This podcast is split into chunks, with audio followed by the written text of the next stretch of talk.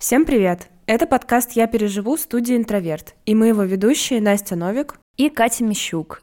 Сегодня мы обсуждаем увольнение и смену работы вместе с психологом-консультантом по вопросам карьеры и профориентации Валерией Бычковой.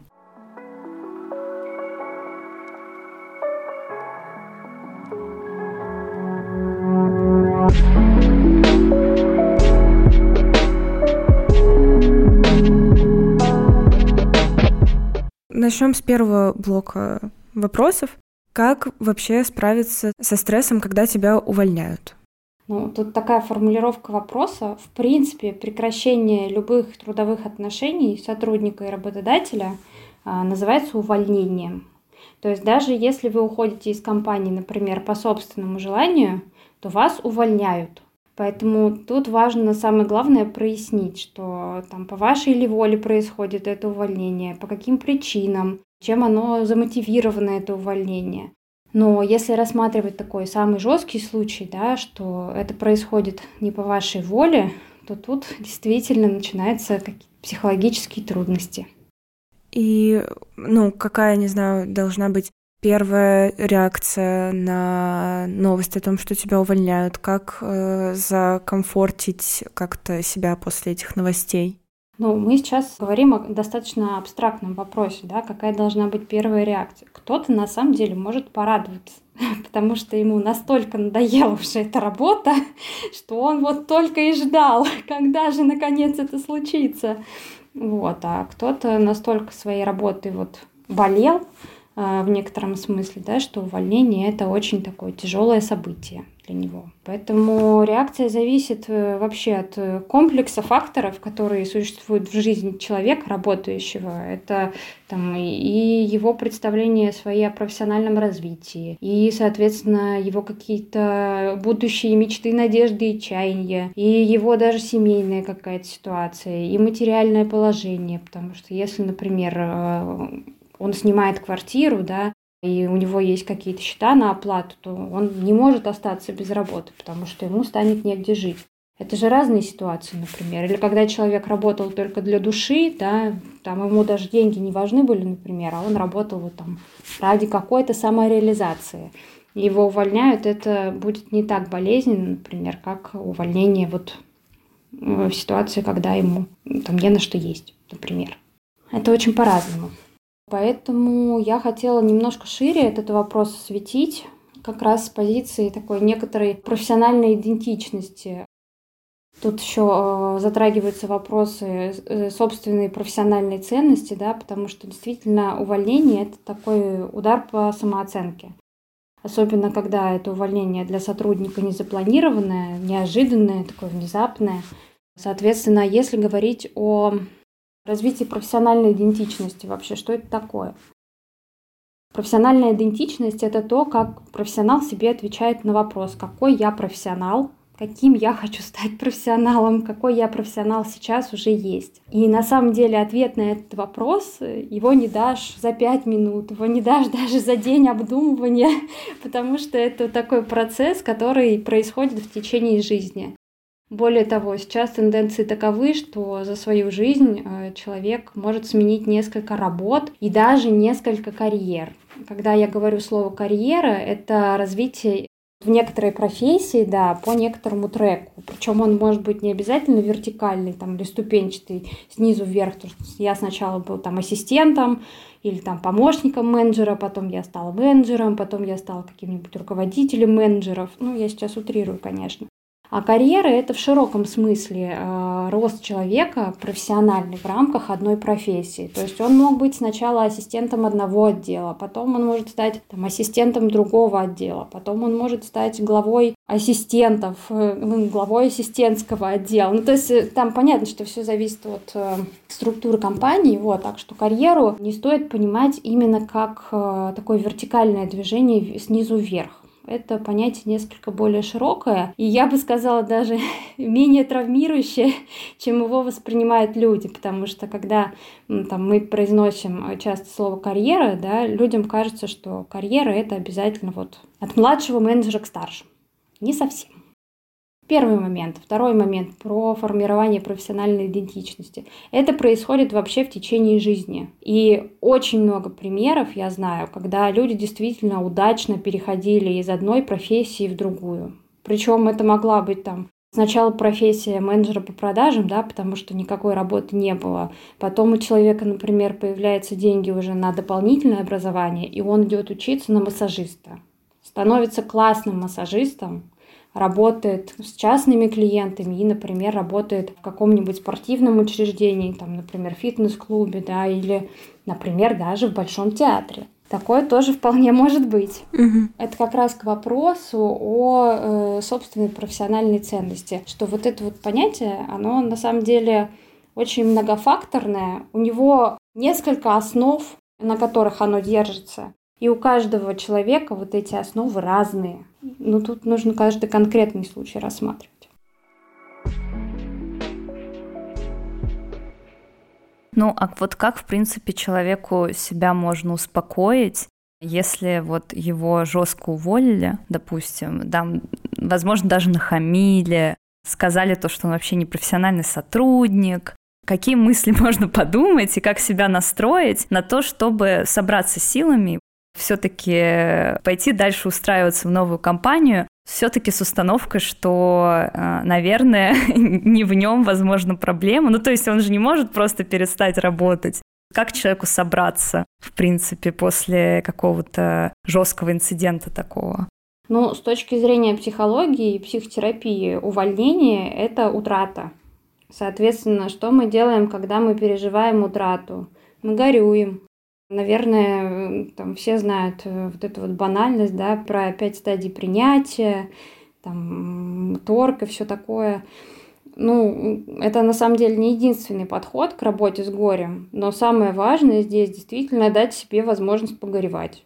Потому что, да, у него была там условно одна жизнь, работа в нашей жизни занимает очень много и времени, и сил. И там у нас э, строятся значимые отношения с коллегами, с руководителями, с клиентами, там, с партнерами. Ну, то есть в нашем возрасте работа, э, ну, там до выхода на пенсию, а у некоторых и после формального выхода на пенсию работа, это действительно огромный пласт жизни. И когда что-то в нем резко меняется, происходят какие-то перемены, это утрата, которую нужно пережить.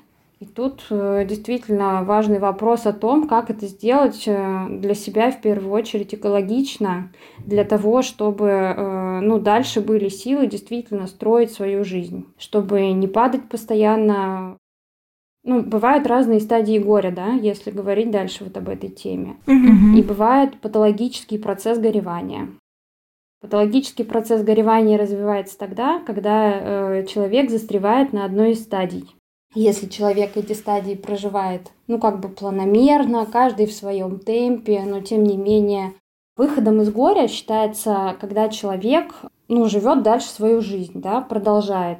То есть он, конечно же, помнит о том, что у него было раньше, но когда у него образуется вот новый вот этот вот круг отношений, да, новый круг занятий, дел – каких-то даже обязанностей, вот, ну, чего-то такого, тогда считается, что человек горе пережил. И у каждого это время, естественно, разное. Тут универсальных рецептов на самом деле нет. К тому же, если мы говорим об увольнении с работы, ну это, слава богу, не смерть близкого человека. Но тут самое главное, действительно, рецепт работы с горем. Горе надо горевать. Вот так же и при увольнении, соответственно. Нужно дать себе, э, чтобы вот эти эмоции, они вышли. Если хочется поплакать, ну поплакать, значит, надо. Если нужно покричать, ну, значит, дать, надо дать себе возможность покричать. Конечно, имеет смысл подумать о том, чтобы это было экологично, и, пожалуй, не стоит идти разрушать офис. Вот, но как-то если эмоциям нужен выход, да, нужно подумать, как этот выход сделать. А, ну, дать им выйти, соответственно. Если э, нужно как-то обдумать, да, и погонять в голове мысли там, а что бы я сделал по-другому, там, а что бы я не сделал по-другому. Это тоже нужно дать себе выйти этим мыслям, во-первых. А во-вторых, если у вас есть поддержка в виде друга, подруги, родителей, коллег, психолога или психотерапевта. Ну, в общем, кого-то, кому вы доверяете. Это прекрасный способ вот так вот разделить свое вот это вот состояние с человеком, который вас поддержит. Ну что, мы сейчас кратко расскажем свои истории просто, вот как у нас, что было с работой. У нас, в принципе, с Настей похожая история, что мы нас не увольняли, мы сами уходили просто по разным причинам. У меня, например, э, я работаю где-то там с 16 лет, сейчас мне 24. Нам, а наверное, еще стоит сказать, что мы обе работаем в журналистике. Да. Вот, и мы, ну, как-то близко к медиа, по крайней мере. Вот подкасты, там тексты, вот всякие такие штуки. Да, в том числе всякая политическая, социальная журналистика, в общем, такая э, эмоционально тяжелая работа, я бы сказала, вот, и без определенного графика. Но, например, когда в 16 лет я пошла, ну, можно сказать, подрабатывать, э, я пошла там аниматором, это скорее такая подростковая история, где ты просто хочешь, э, ну, не знаю, на, на бургер себе заработать или на красивую юбочку. И при этом ты совершенно не понимаешь, э, что такое рабочие отношения, как к тебе должны относиться, как там ты должен выстраивать и отстаивать свои личные границы, например. Вот, поэтому я просто предполагаю, что нас просто нещадно использовали бедных детей в этой организации, потому что у нас не было никаких трудовых договоров, и нам выплачивали, кажется, один процент от того, что мы зарабатывали. Вот. Ну, как бы оттуда я ушла просто сама по себе, потому что уже, уже надо было к ЕГЭ готовиться, поэтому как бы уже было не до этого. А со второго курса я начала просто на фрилансе писать тексты, э, с разными редакциями сотрудничать. И здесь, в принципе, у тебя э, довольно странно выглядит работа, потому что вроде как нет какой-то четкой иерархии и вот какого-то четкого даже карьерного пути. То есть, ну, ты можешь писать тексты всю свою жизнь, в принципе, вот как бы, и кто уж оценит, насколько хорошо ты их пишешь, наверное, в зависимости от того, там, кто с тобой работает, какие редакции, насколько они читаемы. Но так, э, сам для себя тебе сложно сказать, ты вообще хороший профессионал или не очень. Поэтому мне еще все время хотелось какой-то коллектив попасть, чтобы вот прямо угу. приходить в редакцию с утра до вечера, сидеть там с коллегами, вот эти вот всякие связи строить, что-нибудь обсуждать, сплетничать. Там. Ходить на летучки. Ходить на летучки, ругаться на начальство. Ну, короче, какой-то такой сериал «Офис», э, где, где просто, да, уже как бы своя маленькая жизнь была, потому что все время из-за того, что ты как бы на фрилансе, ты как бы чувствуешь себя одиночкой, и как бы как будто нет какой-то поддержки, чувства вот коллектива, короче короче. Угу. И пару раз э, я делала попытки начать работать прям вот на какой-то full тайм работе, где вот нужно быть, да, и на летучках, или там, где у тебя есть коллектив. Но каждый раз, э, это было два раза, я просто могла продержаться пару месяцев. Mm-hmm. Меня преследовала мысль, это что пять дней в неделю а, я должна с утра до вечера отдать этому свою жизнь, с этими людьми в одном помещении находиться. Они вообще мне мешают. Я прихожу, они меня отвлекают своими разговорами. Вот а, они я не могу делать... коллегами. Да, я не могу делать свою работу. Кто-то хрустит, кто-то кричит, кто-то поет. Ну, то есть вообще просто, просто дурдом. Из-за этого не то, чтобы мне там говорили то, что я плохо работаю, или ну, еще часто бывало то, что я не на те позиции приходила, которые бы я хотела. Мне бы хотелось там писать большие тексты, месяцами что-то расследовать, что-то копать, а здесь нужно с утра до вечера просто заметки быстро-быстро, как на печатной машинке набирать. Mm-hmm. Это была как бы не та работа, которая мне, ну, как по душе, и вот из-за этих несовпадений я как бы довольно быстро догоняла, что я так больше не могу. Mm-hmm. Даже в какой-то момент там у меня случались панические атаки, то есть даже mm-hmm. вот до такого, что мне прям было плохо, плохо сидеть вот с утра до вечера в, запер... в закрытом помещении с mm-hmm. людьми. Вот. И в итоге вот через несколько попыток я просто отказалась пока что от идеи, что вот мне обязательно нужно вот такая вот э, он офлайн условно работа, угу. где у меня есть какой-то четкий график, и где у меня есть этот коллектив, потому что, видимо, во-первых, мне там важно, чтобы ту работу, которую я делаю, она действительно там мне подходила, чтобы я, mm я чувствовала, что я там делала что-то значимое и ну, что-то интересное, в общем, мне. mm Другой момент, что я поняла, что коллективы бывают разные. Я еще с людьми должна совпасть угу. по взглядам, по да, интересам. Да, потому там какие шутки мы шутим, там, когда мы вовремя понимаем, что надо поработать и помолчать, допустим, еще что-то. Ну, короче, какой-то общий вот этот ритм, какой-то общий вайп, общее настроение было вот э, и чтобы я в это влилась и была как бы своим человеком. Mm-hmm. Но пока что вот такого не находится, поэтому я продолжаю удаленно работать. Для разных СМИ пишу, вот, и, и в принципе нормально себя чувствую. Mm-hmm. Так что у меня вот такой был опыт, где я просто потыкалась и поняла, что нет, что-то это не мое, и это не мое. Здорово, что вот, ты я поделилась. Спасибо. Ну, на самом деле, вот это просто мы видим историю формирования профессиональной идентичности, да, человек попробовал... Серьезно так. Ну, я думаю, что ты даже где-то еще не на середине этого пути. ты попробовала то, попробовала другое, поняла, что для тебя важно, что вот эти вот мечты, например, о коллективе, да, и богатой офисной жизни, в кавычках, на самом деле они... С печеньками. Да, они где-то остаются мечтами, потому что оказывается, что работать с чужими людьми в одном офисе, там, где шумно, душно, все разные, что-то все хотят, но это на самом деле не так просто. А с другой стороны, как бы ты это узнала, если бы ты там не поработала? Mm-hmm. Вот в этом и заключается, собственно, формирование профессиональной идентичности, чтобы попробовать сделать свои выводы и в следующий раз как-то подкорректировать это и идти дальше, соответственно, в поиске того, что тебе действительно близко и что тебе действительно нравится. Сейчас ты сказала про офис, э, где душно, там, типа, все люди разные. Я вот буквально недавно с этим столкнулась на этой неделе. Я начала работать в одном грузинском издании, и мы сидим в, ну, как бы таком не офисном помещении, ну, типа в коворкинге, и тут у нас очень холодно стало на этой неделе. Вот мы живем в Тбилиси.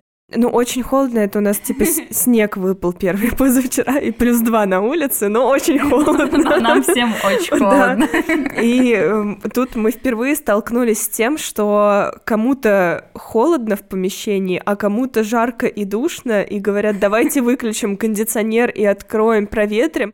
И половина комнаты такая, да, а вторая половина такая, вы что, совсем, мы замерзли, мы умрем от холода. И в этот момент я такая, блин, ты, конечно, классно работать, типа, среди коллег, но потом, когда кто-то хочет выключить кондиционер, за который ты вообще держишься, как за последнюю ниточку к теплой жизни, а кондиционер на тепло у нас работает, и говорят, давайте откроем балкон, там снег идет, думаешь, господи, какой ужас, как это пережить? Это классическая офисная проблема, на самом деле. Я тоже много работала в офисах разных, а, потому что я занималась подбором персонала в различных корпорациях. И у меня была работа именно офисная с 9 до 6, ну, на самом деле не до 6, а мы задерживались. Да, это любимая проблема летом всех, что кому-то очень жарко, нужен кондиционер, кто-то простывает. Любимая проблема зимой, что кому-то нужен обогреватель, а кому-то душно, потому что обогреватель работает, он масляный, и, ну, там он имеет специфический запах. Ну, в общем, да, невозможно угодить всем, это правда.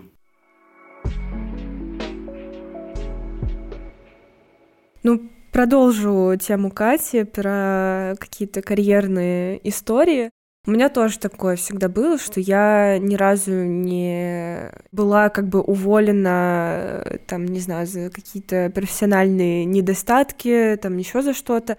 У меня как-то всегда, во-первых, очень спокойно и как-то, ну, обоюдно заканчивались все мои трудовые отношения, то есть даже не было такого, что я там увольнялась со скандалом, но сама увольнялась, или вот, ну, что-то из этой серии. Я всегда как-то, не знаю, очень плавно подходила к тому, что, ну, что-то мне, наверное, все, мне отсюда уже пора, и я приходила спокойно там к своим руководителям, говорила, ну, кажется, мне пора. Они такие, да, понимаем, типа, давай, удачи.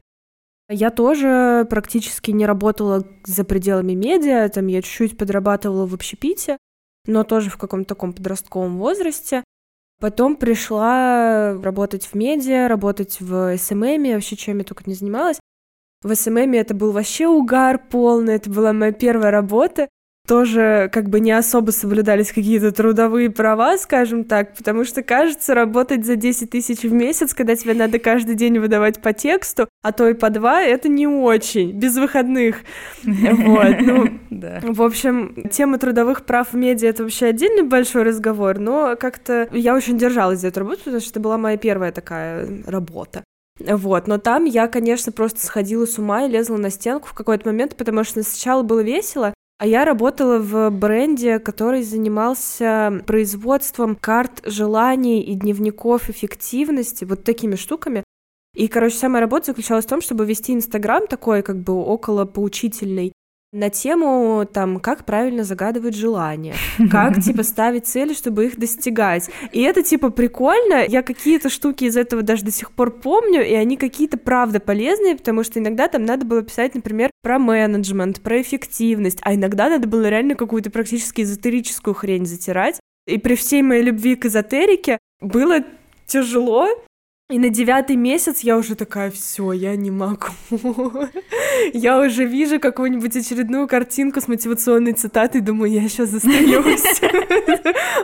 Ужас какой-то.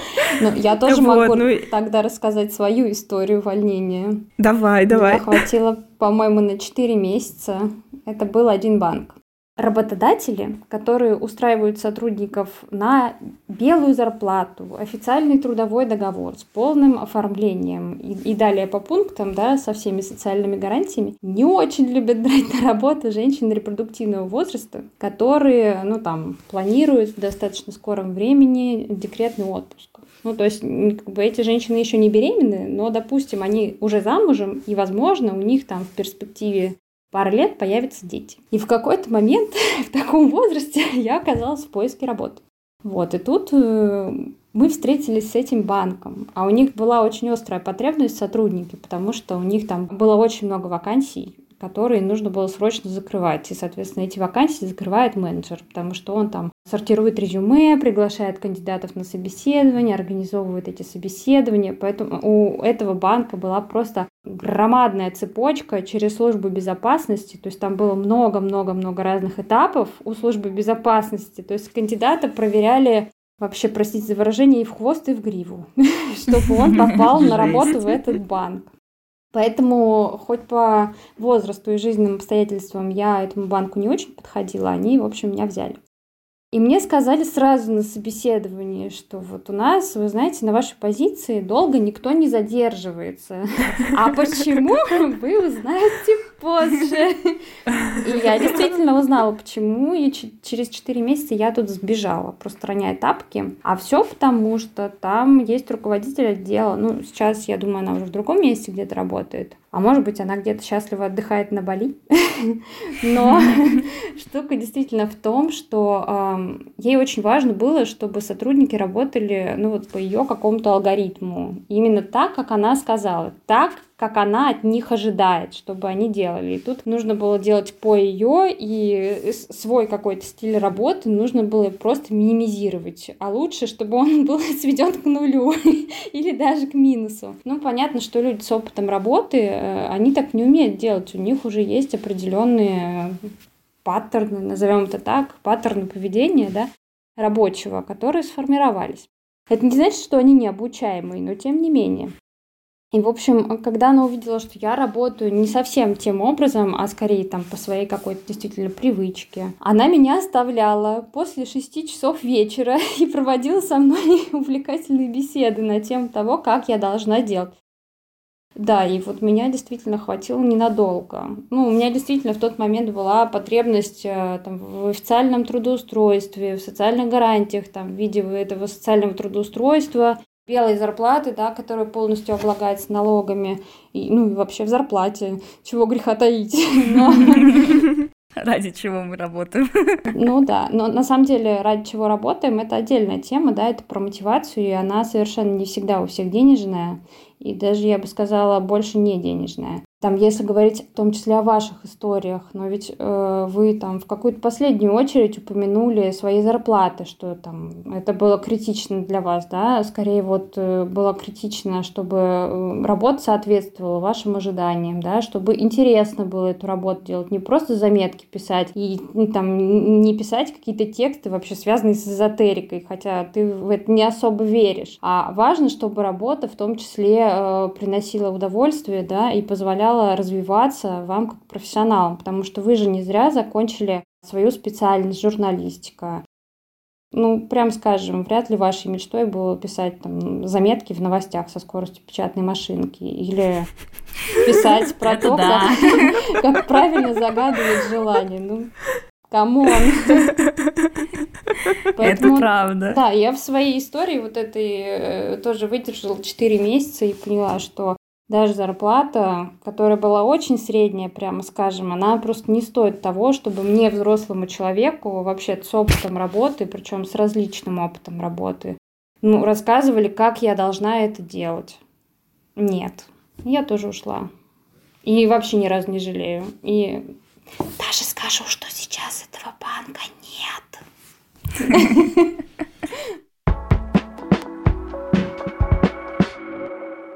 раз уж мы заговорили на такую тему, как вообще понять, что работа тебе не подходит? Какие есть там звоночки, может быть, э, даже не столько вот какие-то объективные истории про то, что там я не хочу, чтобы мне рассказывали там, как мне работать, если там я уже, не знаю, 10 лет работаю и делаю это по-другому.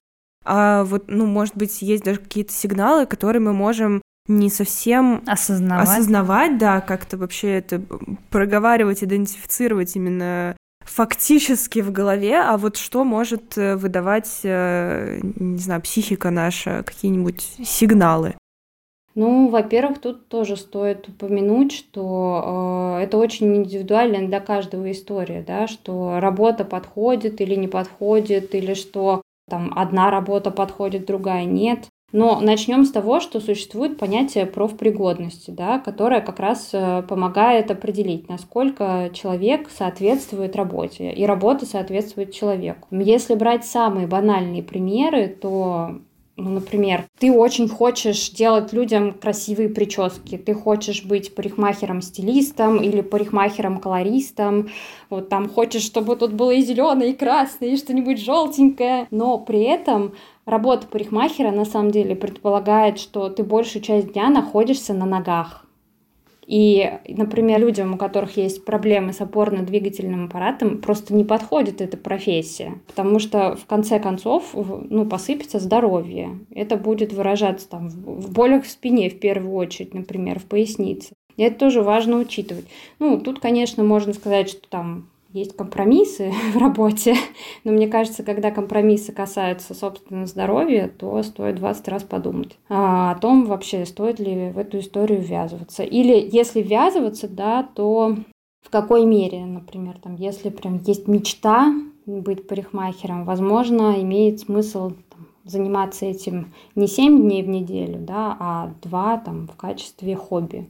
Но тут опять же стоит понимать, что ну, любая практически профессия сейчас требует дополнительного развития, то есть дополнительного обучения. И, как правило, все вот эти обучения, особенно очень узконаправленное обучение, если брать парикмахера, то там техники окрашивания, там какой-нибудь, я сейчас фантазирую, там какой-нибудь шатуш или балаяж. Это платное обучение, на которое вообще-то сначала нужно заработать, а потом потратить деньги. А какой смысл тратить эти деньги, да, если ты потом не будешь э, ну, с этого зарабатывать, делая вот это вот окрашивание вот в этой технике своим клиентам. Так что тут подключается здравый расчет. Вот, так что ну, важно учитывать э, профпригодность, когда вы думаете о какой-то работе. Вот. Что еще? А, естественно, человек на уровне тела реагирует, э, если что-то ну, становится не в порядке. Да? Может там нарушаться сон, эмоциональная сфера. Естественно, если а, ну, вот эмоциональные реакции, да, человек становится, наоборот, более замкнутым или, наоборот, э, ну, каким-то более неспокойным в проявлении своих эмоций, там, может плакать, кричать, ругаться, ну, по-всякому бывает, это все очень индивидуально. Кстати говоря, про панические атаки. Панические атаки – это первый показатель того, что что-то в жизни не в порядке. Ну, что-то не так. Возможно, да, есть какое-то событие, которое травмирует вашу психику, да, или там, ну, является дистрессом. То есть это такой прямо накопленный стресс, который повторяется и повторяется и повторяется и повторяется, никуда не девается, и только его становится больше и больше и больше. Психика не оставляет это без внимания, и каким-то образом оно все равно вылезает. Оно может вылезти в психосоматике, например там может что-то болеть. Э, ну, у всех, опять же, разные. Там, у кого спина болит, у кого начинает горло болеть, потому что, ну, психосоматика, я с ней, честно говоря, не очень дружу, да, но есть специалисты, которые прямо вот ей руководствуются. И они говорят, что там вот вы обиды там не можете высказать, да, вы их как бы проглатываете, поэтому вот у вас горло болит. ну или что-то вот из этой серии. Вот, я...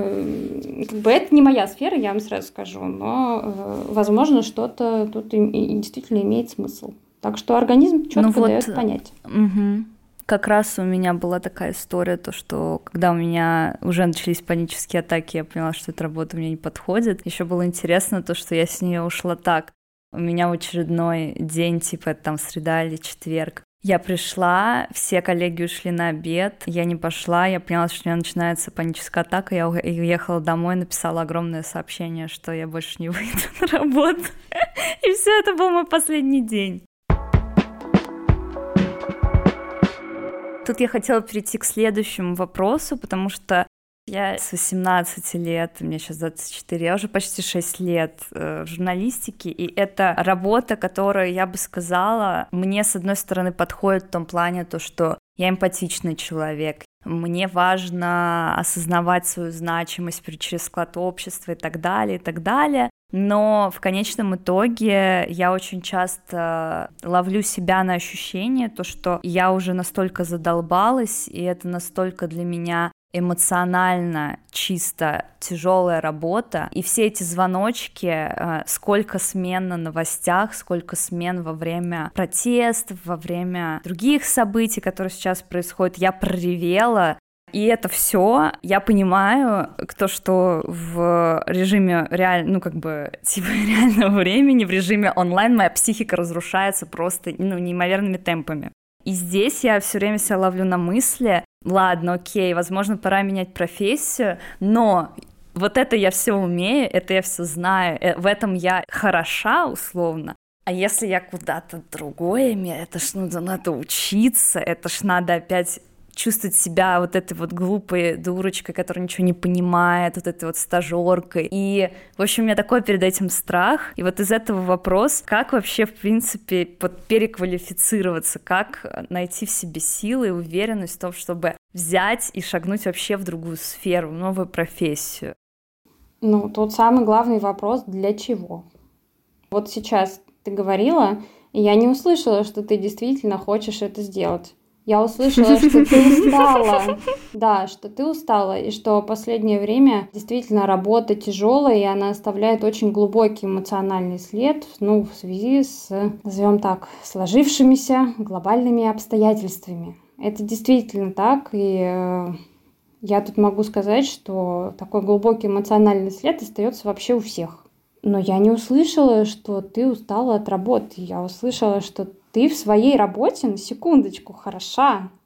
Далеко не каждый человек может сказать, что я в своей работе хорош. Кто-то начинает, наоборот, себя там критиковать, говорит, вот тут не дотянул, тут можно было бы что-то вот еще исправить, а тут надо было вот то сказать. А ты сказала, что ты хороша, и тебе твоя работа нравится и у тебя, в общем-то, есть все навыки, которые для работы нужны, и они развиты уже не на уровне стажерки, да, а ты уже серьезно такой профессионал. Я думаю, что работу меняют люди, когда э, у них есть что-то другое, какая-то другая мотивация. Усталость, да, это правда, и со своей усталостью можно работать. И я как раз хотела осветить немножко э, эту тему, как можно себя поддержать. Но еще я хотела пару слов сказать о выгорании. Это сейчас такая очень модная тема. А, я, чем дальше, тем больше она, соответственно, развивается. И э, много исследований э, есть по проблеме эмоционального выгорания, но, пожалуй, самое распространенное, да, и чем руководствуются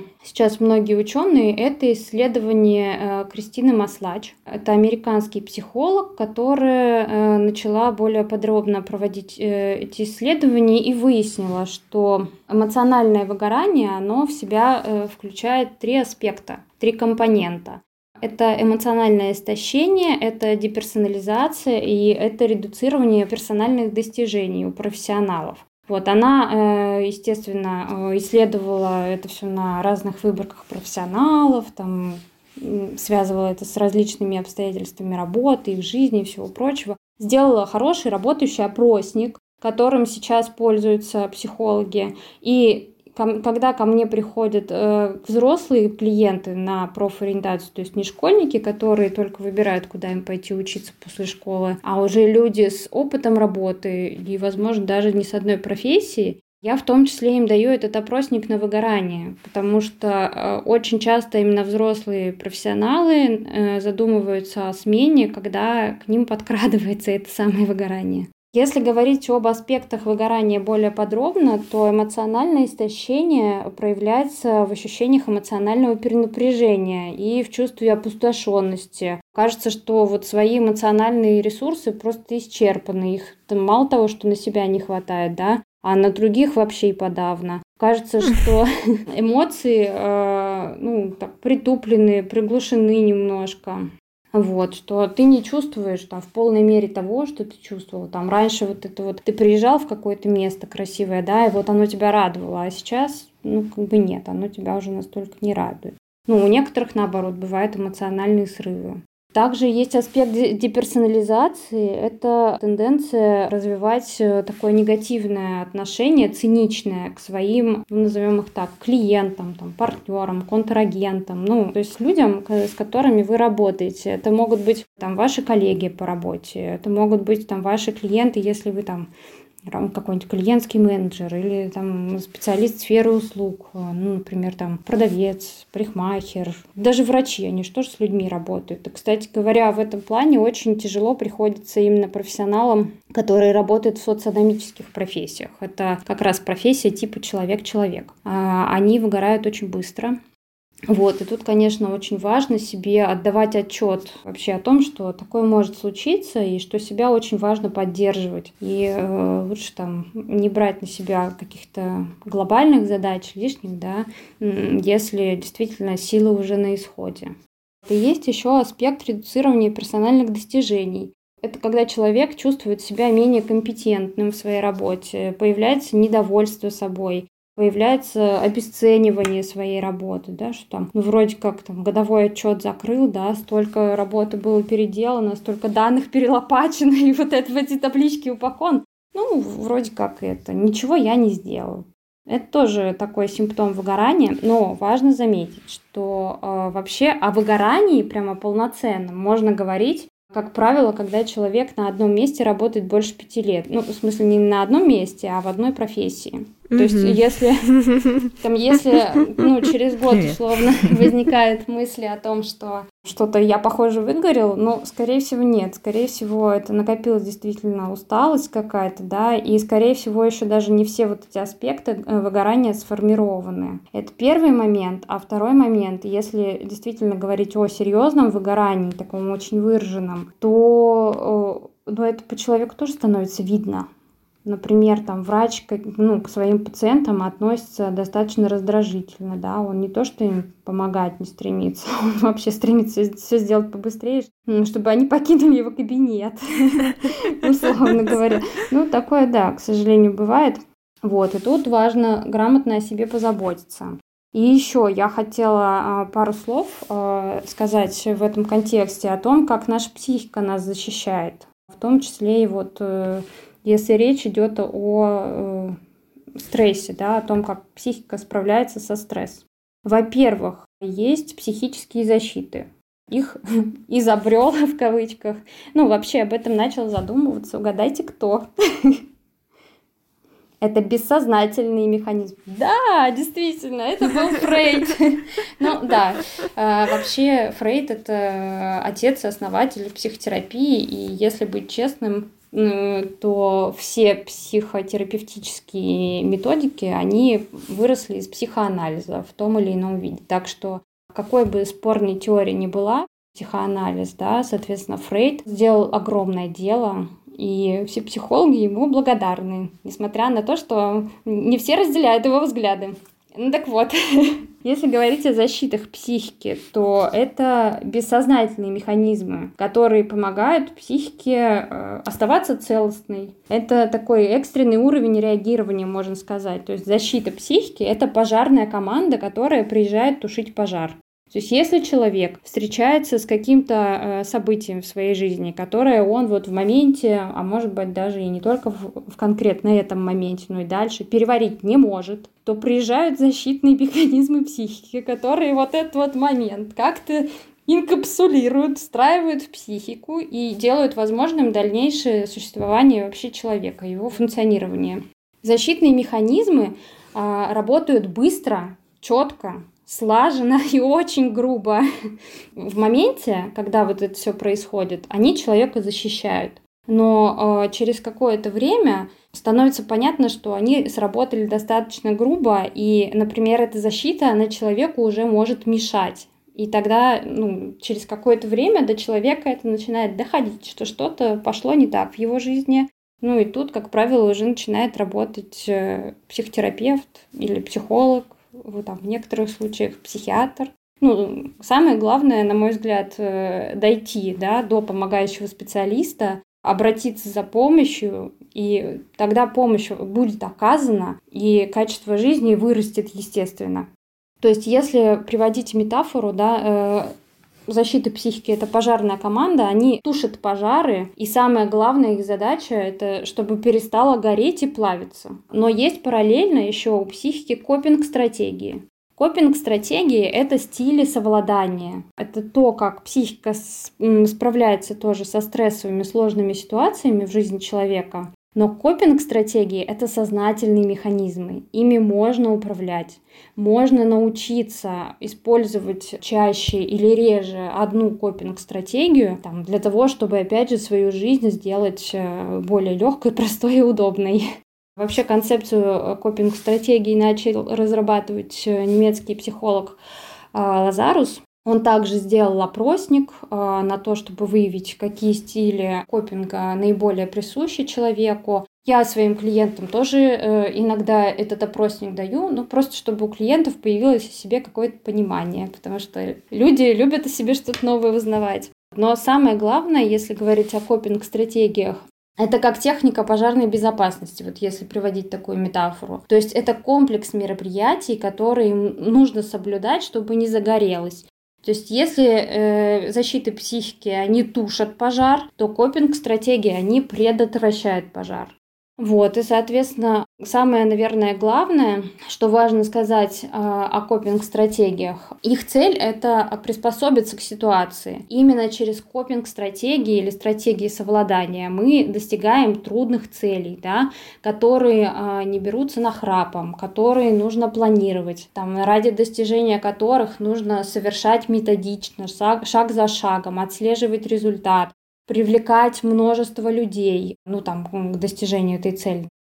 Важно также отметить, что копинг-стратегии — это гибкие процессы, и мы их можем изменять и выбирать в зависимости от ситуации. Ну и более того, одна из копинг-стратегий включает в себя поиск социальной поддержки. Да? Это как раз привлечение внешних ресурсов, это привлечение других людей, это привлечение, например, руководителя, там, если у вас есть какая-то непростая задача, или вы понимаете, что вам нужно там взять интервью у какого-нибудь э, суперкрутого тренера олимпийской сборной, а он не любит давать интервью, и вообще он такой весь недоступный, но вы наверняка будете думать, как к нему, значит, подобраться, чтобы вот этот классный материал сделать. И сюда как раз подключается копинг стратегии. Вот, так что я могу перечислить э, некоторые копинг-стратегии, не знаю, насколько это будет интересно Давай. и полезно. Первая копинг-стратегия – это дистанцирование. Это когда снижается значимость ситуации для человека и степень эмоционального включения. Ну, например, когда ты просто как бы... Это как Скарлетт Ахара. Она говорила, я подумаю об этом завтра. И это ее успокаивало. Вполне себе дистанцирование. И, кстати, ей помогало, надо сказать. Она очень даже хорошо справилась в ее трудных жизненных обстоятельствах.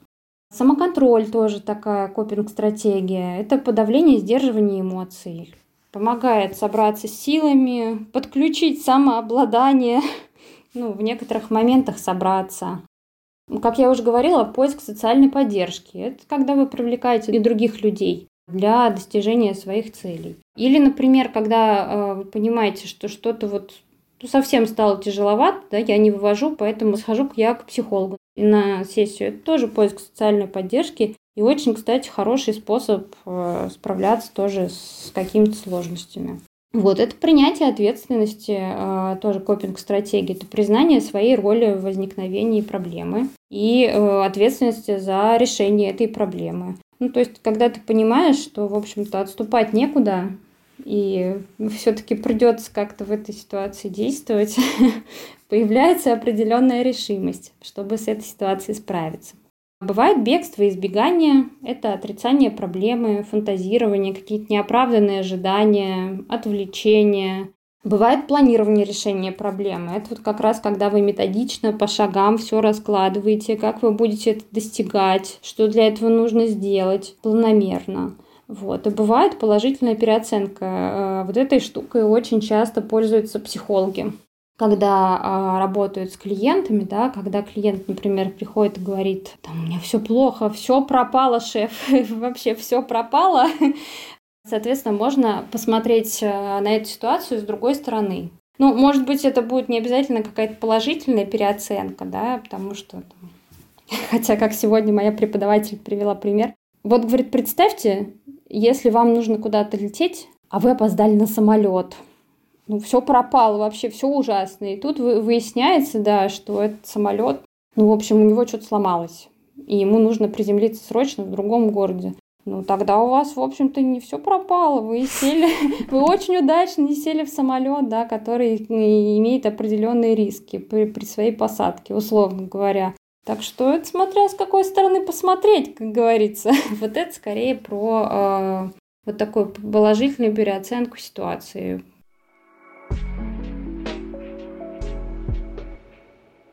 Я вот хотела уточнить, то есть э, правильно понимаю то, что когда ты уже вот выгорел, вот ты выгораешь и горишь, и это ты это понимаешь, а, значит, просто уже от себя уголек как бы остается все меньше и меньше. Здесь какой вариант, ну, и как я понимаю, единственный пойти к помогающему специалисту. Да, обратиться за помощью. Ну, как правило, угу. люди, которые выгорают, они не всегда понимают, особенно в начале, что с ними это происходит.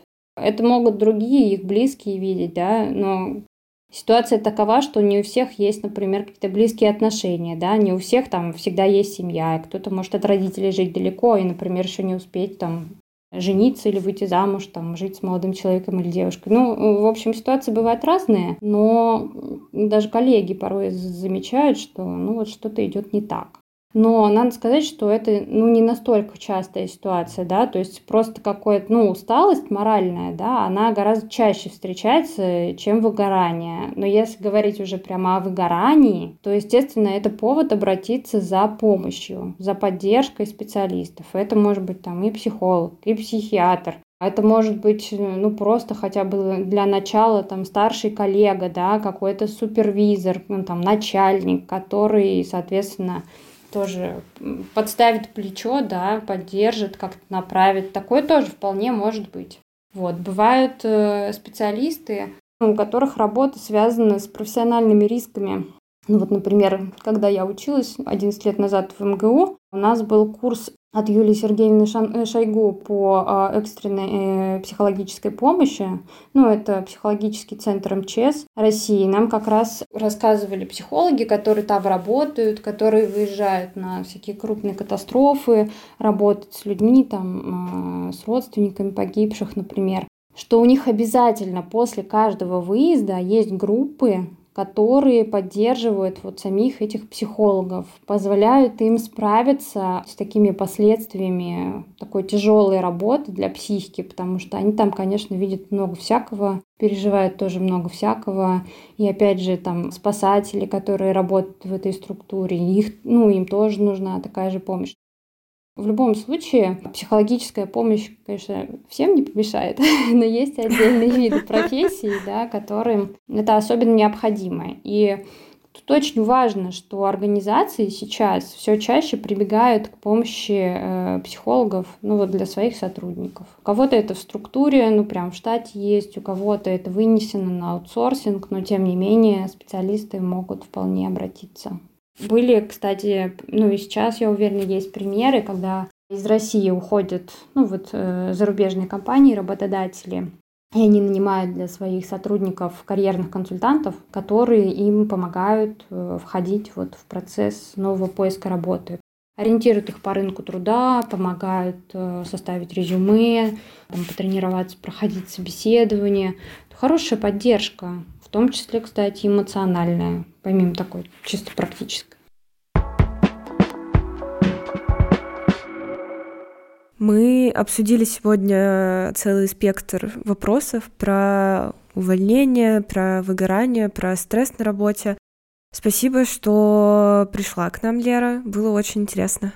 Ой, спасибо вам большое. Мне тоже очень было здорово с вами поговорить. Очень большое спасибо за ваши истории, что поделились. На самом деле, а, когда люди делятся своими историями относительно работы, это такая большая поддержка для других, да, которые сейчас рассматривают возможность смены работы или, например, возможность вообще уйти в какую-то другую стезю. Так что спасибо вам.